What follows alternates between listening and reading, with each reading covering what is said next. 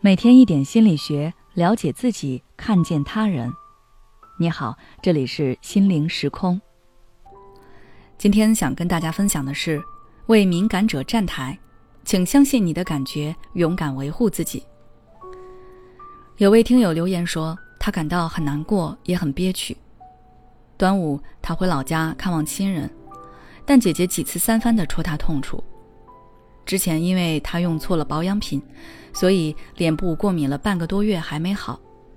这件事家里都知道，还跟姐姐视频过好几回。结果当晚到家的时候，姐姐就一直盯着他的脸，问他：“你的脸怎么这个样子啊？多久才能好啊？”他就说了医生的诊断。然后洗澡前，姐姐又一次拉着他站到镜子前。你说你脸以前多好看呀，又白又嫩，现在简直不能看。他只得说：“我也不想这样。”第二天一大早，姐姐又说她脸的事，他就又解释了一遍。到中午吃饭时，大家本来开开心心聊天，姐姐再一次说：“你脸到底怎么回事啊？什么时候才能好啊？”他当时特别难过，明明已经解释过了，为什么姐姐一直问？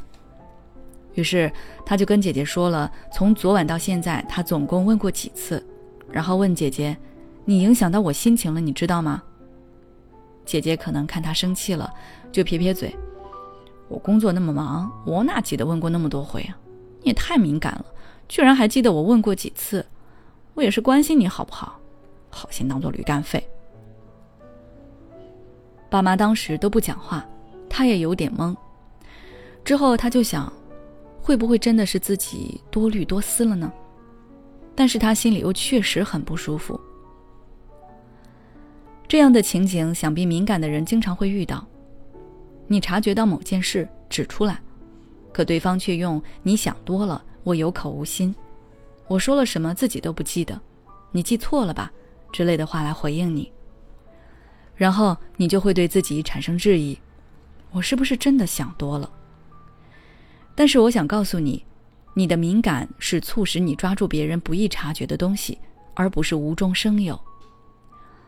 一个人在你解释过后，仍旧几次三番的问你同一个问题，那怎么能是你的问题呢？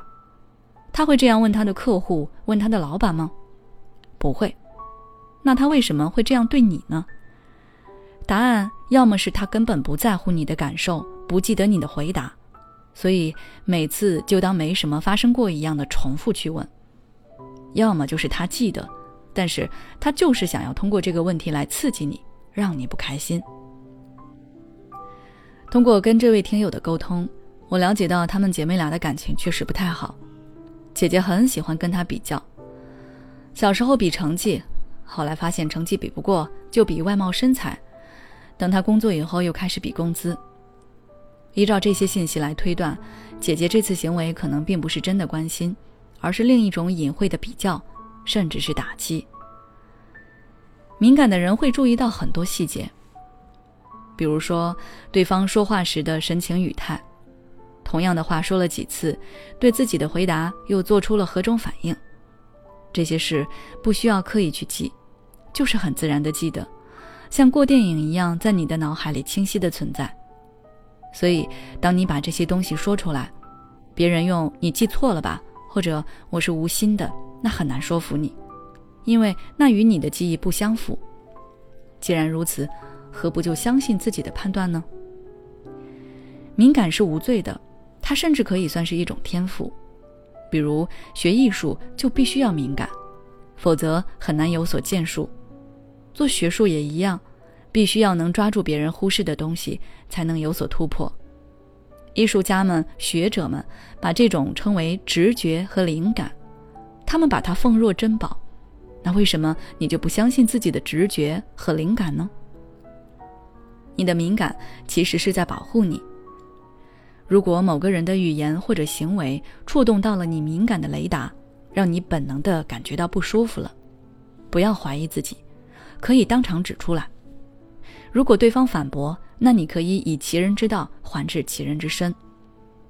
你觉得你直戳我的痛处好几次是无心之言，那我是不是也可以直戳你的痛处好几次，然后也跟你说我是关心你呢？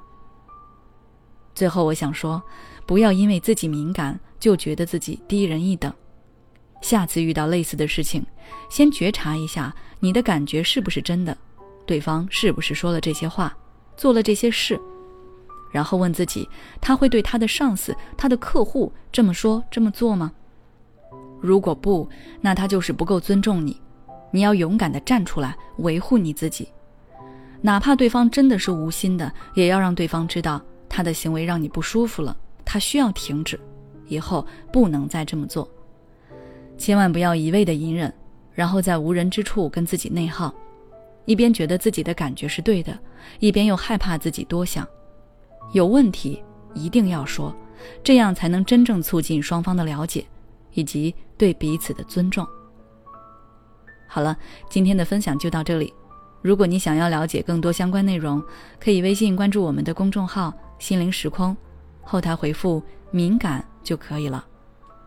每当我们感叹生活真难的时候，现实却又告诉我们，生活还能更难。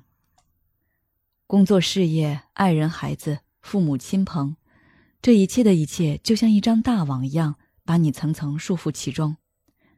你经历了疲惫、辛苦、无奈，还有悲痛。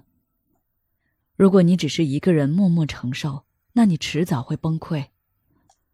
心灵时空组建了专业的心理救援队。